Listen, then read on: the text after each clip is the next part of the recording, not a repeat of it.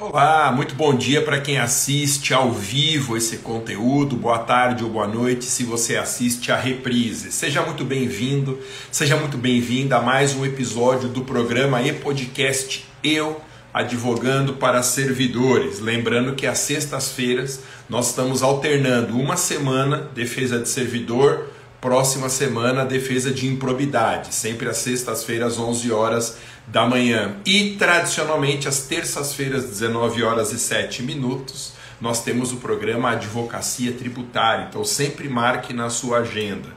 Todos esses programas eles ficam gravados nas minhas redes sociais, então se você não puder acompanhar ao vivo, você pode assistir no momento que lhe for mais oportuno ou ouvir o podcast pelo Spotify.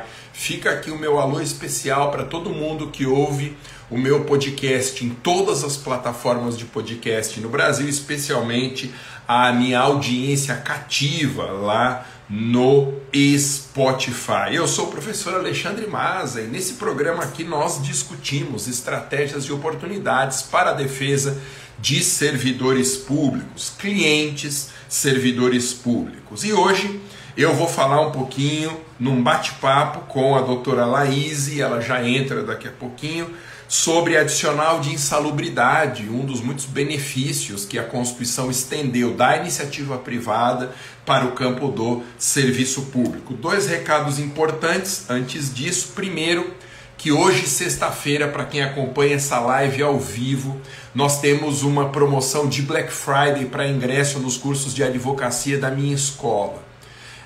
Qual que é a condição especial? Somente hoje, sexta-feira, você poderá fazer parte do curso de Advocacia Tributária ou Advogue para servidores públicos por 997. Acesso de seis meses ao curso por 997 para novos alunos. Quem já for veterano, aluno vigente, pode prorrogar o acesso por mais um ano por 997 também. Ou se você é aluno de tributário e quer entrar para servidor, 997 também por um ano ou o contrário.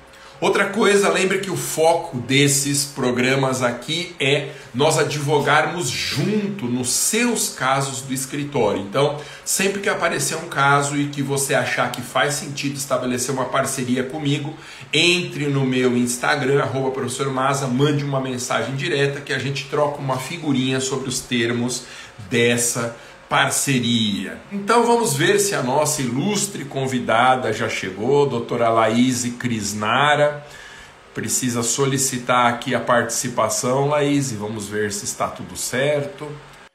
Hoje nós vamos falar sobre adicional de insalubridade. Todo mundo feliz, né, gente, com o resultado do jogo do Brasil na Copa hoje, ontem, né? Seja muito bem-vinda, Laís. É assim que eu falo o seu nome mesmo, Laís? Ou você prefere Isso. de outro jeito? Desse jeito mesmo, meu nome está correto. Bom dia. Bom dia, Laís, doutora Laís Crisnara, ela é aluna dos meus cursos de advocacia na escola e especialista em adicional de insalubridade. Eu sempre, quando os alunos estão chegando na escola, eu faço uma conversa pelo Zoom de meia hora mais ou menos para entender a advocacia do aluno, para mostrar qual é a melhor estratégia de abordagem do curso e para falar sobre parcerias. E conversando nessa chegada da Laís algumas semanas atrás no meu curso, eu vi que ela sabe tudo de adicional de insalubridade. E eu falei, vamos discutir isso num programa e num podcast, porque é oportunidade de negócio. Laís, muito obrigado pelo seu tempo disponibilizado aqui para nós e passo a palavra para você para fazer uma primeira abordagem, né? E aí eu faço as perguntas que eu tiver aqui. Lembrando que quem quiser fazer pergunta para a doutora Laís pode colocar no chat aqui do Instagram. Ô, gente, nessas duas semanas eu estou fazendo lives colaborativas, então eu só consigo transmitir ao vivo live colaborativa pelo Instagram. Nas outras redes eu coloco sempre a reprise.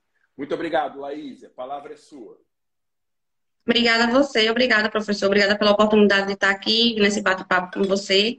E sim, vamos falar um pouquinho sobre o tema do adicional de insalubridade, que é um tema específico, né? A gente abrange um adicional de forma específica, mas que na verdade ele pode ter aí seus desdobramentos, né? E, especificamente hoje, né, eu sou aluna do curso do professor, e no curso do professor ele aborda de uma forma magnífica sobre a aposentadoria especial em razão do adicional de insalubridade, né? Hoje, de forma mais específica, a gente queria falar aqui sobre os servidores ativos que fazem jus ao recebimento do adicional de insalubridade, né? Maravilha. E aí... Ô, Laís, eh, vamos entender então o que é o adicional de insalubridade. Desculpa te cortar, tem um delay um atrasozinho aqui na minha fala, então eu acho que você terminou e eu entro, dá a impressão que eu estou te cortando, eu peço desculpa, mas isso é dessas lives colaborativas mesmo. O que é o adicional de insalubridade, Thaís? Laís? O adicional de insalubridade, primeiro a gente, vou até esclarecer já uma dúvida, assim, que é frequente. O adicional de insalubridade, só questão de nomenclatura e gratificação de insalubridade são a mesma coisa, mesmos requisitos, o mesmo direito. É só nomenclaturas, né? Digamos assim. E aí, o adicional de insalubridade é uma verba paga ao servidor público que se encontra né, em ambiente com exposição a agentes biológicos. Essa exposição né, coloca em risco a saúde do servidor público o que gera esse direito a ele desse adicional de insalubridade, porque essa característica é peculiar justamente em razão da sua situação de trabalho, seu ambiente de trabalho. E aí torna diferente de outros servidores que, que, vamos dizer assim, lotados na administração, que não teria contato com esses agentes biológicos, então faz-se essa diferenciação com esse pagamento desse adicional para poder, é, vamos dizer assim, compensar, digamos assim, esse, essa, essa exposição a mais.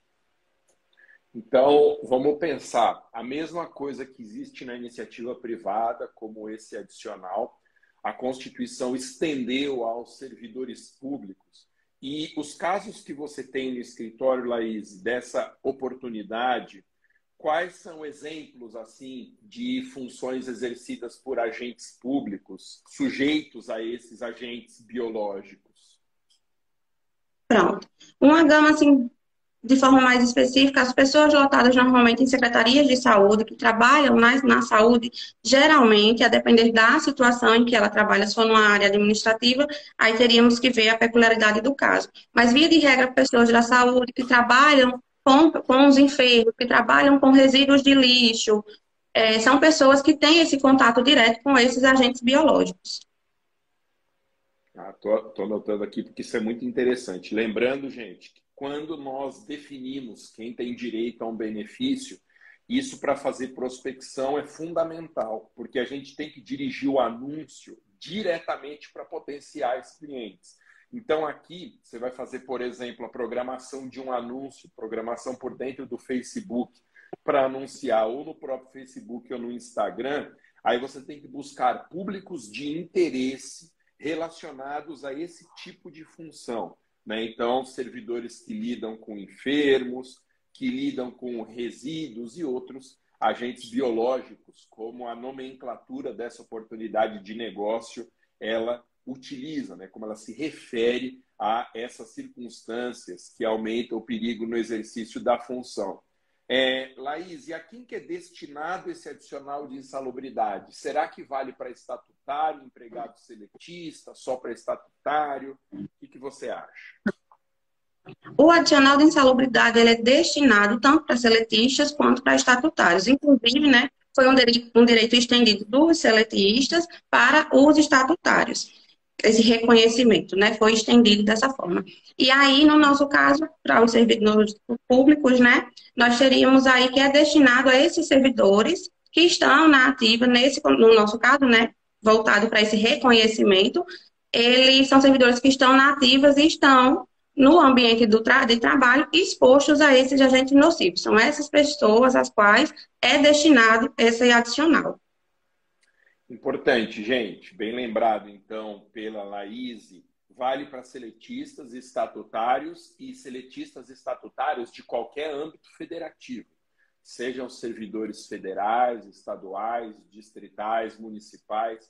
E por que, que vale para eles, independentemente de uma lei específica? Porque é uma imposição constitucional a observância desse adicional como uma espécie de uma compensação pelo risco. Tá bom? Então, essa é uma opinião muito minha. Não há necessidade de uma lei específica no âmbito federativo do servidor definindo esse direito, porque ele é uma derivação da norma constitucional e, na falta de lei específica, podem ser usadas, por analogia, outras leis locais ou até a legislação da iniciativa privada. Mas aqui nós temos um problema, Laís.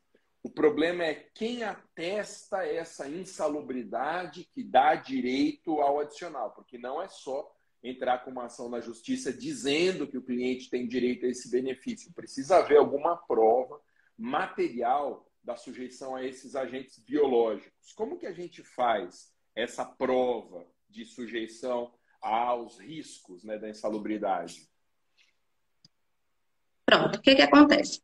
O, a NR15, vamos dizer assim, de maneira geral, nós temos aí a NR15, que ela regulamenta aí, ela traz uma, regulamenta, uma regulamentação acerca das atividades e dos serviços que são insalubres. Mas falando de servidor público, que tem suas legislações geralmente específicas próprias dos seus respectivos entes, seja municipal, estadual ou federal, ele vai, pode muitas vezes aí trazer essa regulamentação de quem faz, quem são as atividades que são consideradas insalubres dentro daquele respectivo ente federativo.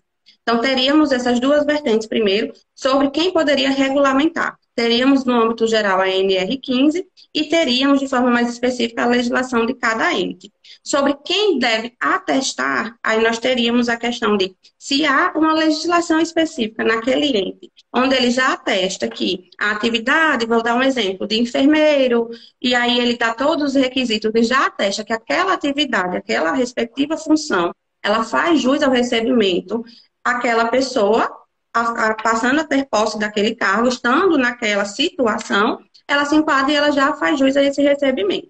Se não há uma legislação específica daquele ente que traz isso, e a gente vai para a seara judicial, nós temos aí o perito, que é a pessoa tecnicamente capaz para fazer esse reconhecimento. Ele normalmente há uma visita em loco para reconhecer o local, para poder atestar se o servidor faz jus ou não ao adicional, se ele está naquela situação de exposição ao agente biológico. Maravilha. Tem uma dica aqui sobre prospecção que é, é muito interessante e vale para servidor público, mas essa dica específica não se aplica à advocacia tributária. Essa questão de adicionais, como a Laís disse muito bem, ela favorece determinadas categorias dentro do serviço público. E servidor público sempre é sindicalizado, sempre tem associações na defesa de seus interesses. E advogar nessas associações ou nesses sindicatos é muito vantajoso, porque você consegue isolar uma categoria que inteira tem direito a esse adicional. E eu sempre chamo atenção para alguns detalhes. Você pode advogar de várias formas em um sindicato. Você pode ser o advogado contratado pelo sindicato, funcionário, e aí você tem que entrar com as ações que os sindicalizados tiverem que propor, às vezes muito amplas, né? coisa de crédito consignado, defesa de consumidor, causa de família, ou então com um contato direto com a diretoria do sindicato ou entidade de classe, você pode entrar com ação coletiva proposta por essas entidades. E, principalmente, se você tiver contato com um sindicato de servidor ou uma associação de servidores, veja se já não ganharam ações coletivas dessas entidades. Porque se ganharam, é necessário que cada sindicalizado, cada associado entre com uma ação individual de cumprimento de sentença. E é uma mina de ouro a propositura dessas desses cumprimentos de sentença. Então, se você tem contato com um sindicato ou uma associação, imediatamente fale com eles ou coloque no seu radar os sindicatos ou associações que estão aí perto, porque só eles vão saber informar se há necessidade do cumprimento de sentença em alguma ação que eles ganharam. Então, precisa ser um perito, como a Laís disse, para atestar essa condição de sujeição a agentes biológicos, tendo direito ao benefício.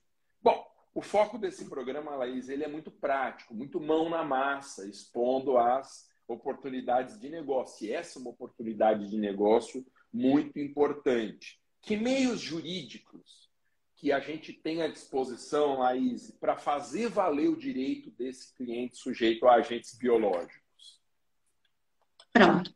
A gente partindo uma seara que não há ainda um reconhecimento né, desse direito do servidor, a gente tem uma ação, a gente pode ingressar com ação da obrigação de fazer, para pedir que aquele respectivo ente no qual o servidor né, é, é ali lotado, para que ele faça, a gente passe por essa ação de obrigação de fazer, para que seja reconhecido o direito do quanto ao adicional de insalubridade implantado, né, para poder ser percebido pelo servidor de forma mensal, e aí também teríamos a parte do retroativo, que a gente vai deixar só um pouquinho mais para frente.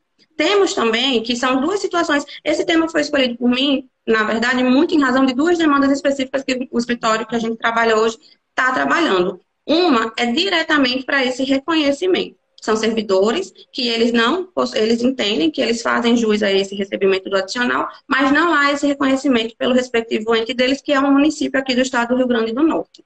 E temos também uma situação onde já existe, que é, inclusive, servidores de um hospital da capital do Rio Grande do Norte, que é Natal, que ela já tem esse reconhecimento, porém, em alguns meses, meses não houve esse recebimento no contra-cheque.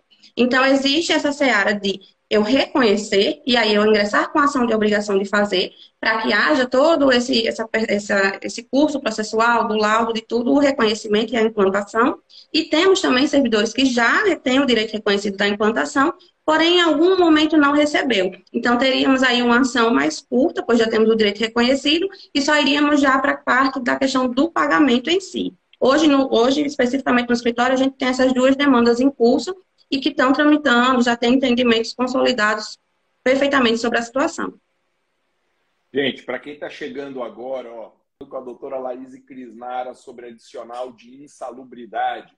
O seu escritório, Laís, se alguém quiser entrar em contato com você para uma parceria, fica em Natal mesmo, é isso?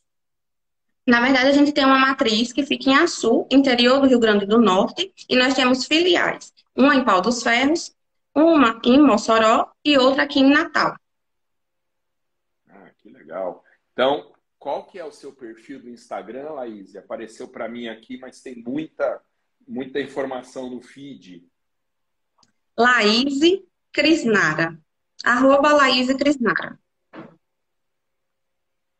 O seu Crisnara é um pouco diferente, é CHR ou o contrário? Isso, C-H-R-I-S-N-A-R-A. Gente, então estamos aqui falando sobre adicional de insalubridade com uma aluna minha do curso de advocacia da minha escola, a doutora Laís Crisnara. Se você quiser entrar em contato com ela, ela que está respondendo perguntas aqui, mas se você quer propor uma parceria, quer que ela atue como estrategista, arroba Laíse com S, tá, gente? Crisnara, C-H-R-I-S-N-A-R-A. Então, os meios jurídicos, como você vinha dizendo antes da minha interrupção, Laís, é uma ação de obrigação de fazer, que é um tipo de ação muito comum em escritório de defesa de servidores públicos. E aí vem uma pergunta, Laís, sobre uma vez reconhecido adicional de insalubridade, como que faz, se é possível ou não, receber o retroativo os últimos cinco anos, se não houve o pagamento desse benefício? Tem alguma coisa que a gente pode fazer? Porque quando a gente entra com uma ação dessa, o objetivo principal é que seja reconhecido esse benefício dali para frente. Digamos, um reconhecimento ex nunc. Só que esse cliente não vinha recebendo também, apesar de ter o direito. Tem alguma coisa que pode ser feita numa segunda pretensão, digamos assim, para recebimento desses valores dos últimos cinco anos? Temos sim, inclusive, né, foi consolidado essa discussão por meio de um de entendimento firmado do STJ, porque no, via de regra, servidor público, a gente sempre parte de que o prazo prescricional são cinco anos, né? E aí haviam questões e tudo acerca disso. A, sobre a, o adicional de insalubridade em si, a situação tem que permanecer. Se nos últimos cinco anos não houve essa permanência da situação, aí a gente já não, já, inclusive já não há essa consideração dos cinco anos. E ainda assim havia uma discussão de qual seria esse marco inicial acerca desse retroativo. Então, o STJ afirmou que o marco inicial é o laudo técnico o atestado, né, por meio técnico do perito judicial, onde ele diz que o servidor encontra-se sim num ambiente de trabalho no qual o expõe agentes biológicos, e aí ele faria jus a esse recebimento do adicional. Então, o retroativo o marco inicial para o retroativo é o reconhecimento por meio do laudo técnico. E aí sim, a gente consegue ingressar, às vezes até de forma cumulativa, ação de obrigação de fazer já acumulado com retroativo, às vezes não, porque aí vai ser da, da peculiaridade de cada caso, né?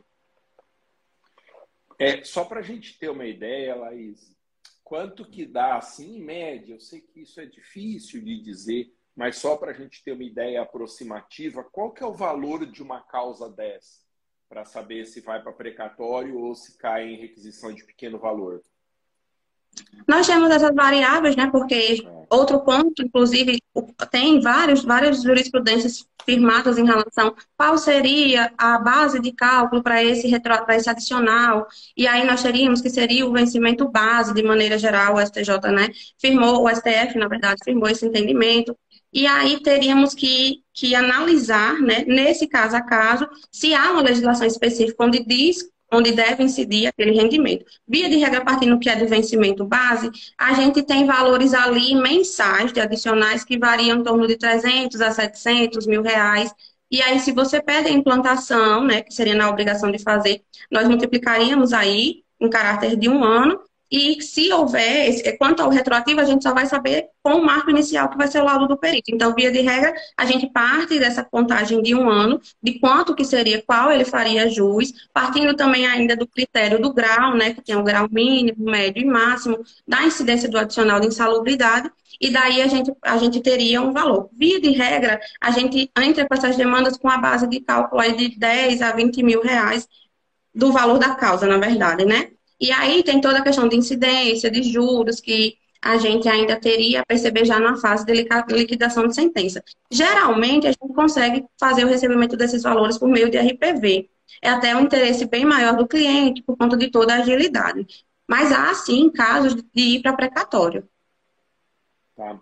Lembrando, gente, é muito interessante isso, de 10 a 20 mil reais cada uma das causas, então, aí vai variar dependendo do valor da RPV, lembrando que as requisições de pequeno valor, elas pressupõem uma lei local que defina o teto desse pagamento, acima do qual a condenação vai para precatório, e o tempo de pagamento sob pena de sequestro. Entre 10 e 20 mil reais é mais ou menos a média brasileira de teto da RPV o que, que eu faria se a condenação ultrapassar um pouquinho esse teto ou ultrapassar um pouco mais esse teto? Eu conversaria com o cliente para abrir mão do excedente da RPV. Eu sempre falo disso. Precatório hoje é dinheiro no bolso. Então, mesmo que vá para precatório, requisite ao juiz que o excedente da RPV há uma renúncia para que receba rapidamente. Eu disse, eu tenho certeza que se você perguntar para o cliente se ele quer receber hoje o teto da RPV, vamos supor 20 mil reais, ou daqui a 15 anos, sei lá, 30, 40 mil reais, eu tenho certeza que o cliente vai preferir hoje. Então, é uma estratégia fundamental numa oportunidade como essa, a gente saber que dá para renunciar ao excedente da RPV para receber em dois, três meses, mais tardar aí por obrigação de pequeno valor. E se for para precatório, lembre que o precatório hoje é um papel negociável. É um investimento que as empresas de crédito fazem, as agências de investimento também fazem. Então, você pode ir para o mercado vender esse precatório. Tá bom? Então tem muitas formas da gente não ficar na dependência dessa fila interminável de precatório. Ô Laís, como que você acha que esse cliente ele aparece no escritório? Um cliente típico de adicional de insalubridade. Então, vamos deixar de lado a realização de anúncios, que na minha cabeça é a forma fundamental de prospecção, como que você acha que um cliente desse aparece? Ele já é cliente da carteira em outra oportunidade? Ele vem por indicação? Qual que é a sua experiência nisso? Falando, inclusive, especificamente, né, quando eu escolhi o tema, foi justamente de uma lembrança que me veio como essas demandas chegaram no escritório e justamente do formato que a gente tem de trabalhar, né? A gente tem um escritório que é como a gente gosta de falar, a gente trabalha na modalidade full service. A gente tem oito, oito advogados e aí cada um especialista numa área. O que é que a gente acontece muito com a gente? Por exemplo, temos um advogado trabalhista que às vezes ele resolve questões de seletistas de adicional de insalubridade.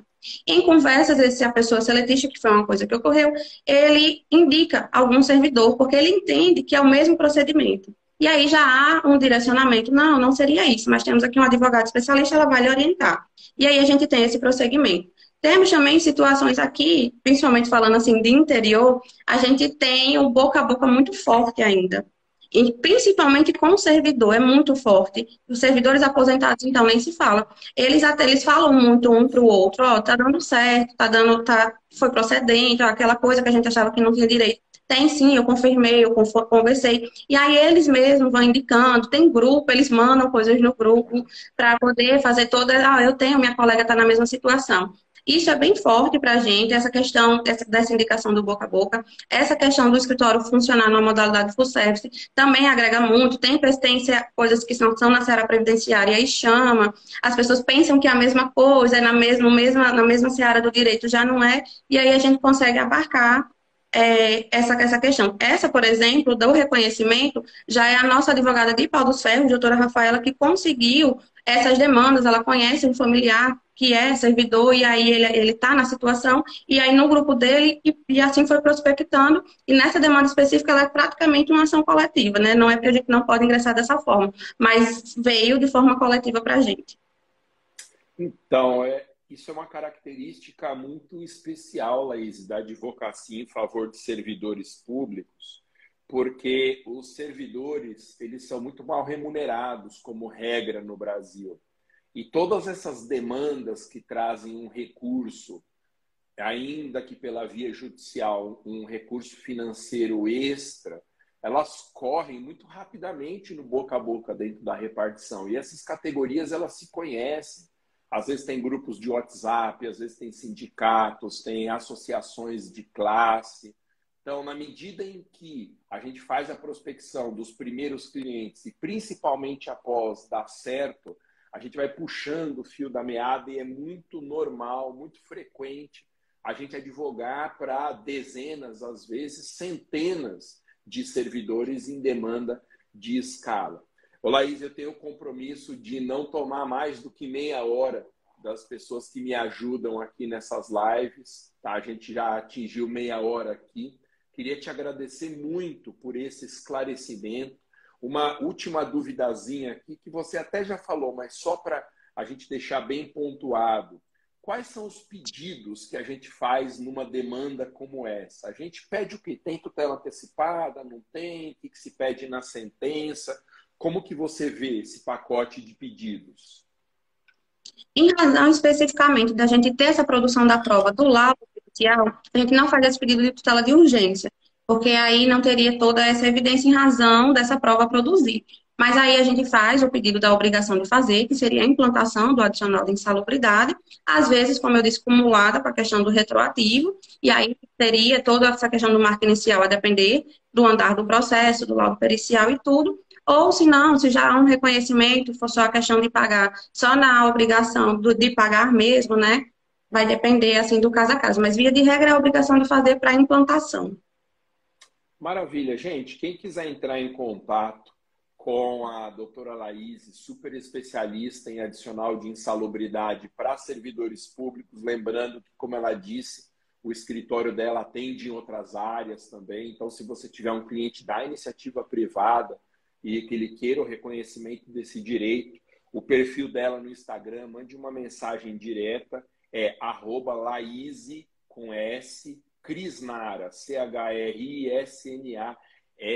Ela é uma super especialista e aí vocês discutem os termos de uma parceria. Laís, muito obrigado pela disponibilidade do seu tempo. Eu sei que não é fácil no meio da manhã a gente deixar um pouquinho de lado as nossas obrigações, a nossa família, mas essa foi uma live que esclareceu bastante sobre uma das oportunidades de negócio do curso. Muito obrigado, Laís. Se quiser fazer mais alguma consideração, a palavra está contigo. Eu agradeço a oportunidade, o convite, a troca aqui, né, que é um bate-papo muito bom, engrandecedor também para mim. Agradeço demais a oportunidade. Sintam-se à vontade para entrar em contato, né, em caso de parceria ou até de esclarecimentos, né, a gente sempre se ajuda. Inclusive, eu estava assistindo a live anterior, vi números do senhor em relação a servidores que estavam ativos e inativos, que eu não tinha conhecimento, e era uma live de tributário, mas que já agrega. E eu quero agradecer e também quero só deixar o Instagram do escritório, que também pode entrar por meio dele, que é arroba VRP Associados. Arroba VRP Associados. Pode entrar em contato Isso. também pelo Instagram do escritório. Obrigado, Laís. E dois recadinhos aqui para a gente fechar, gente.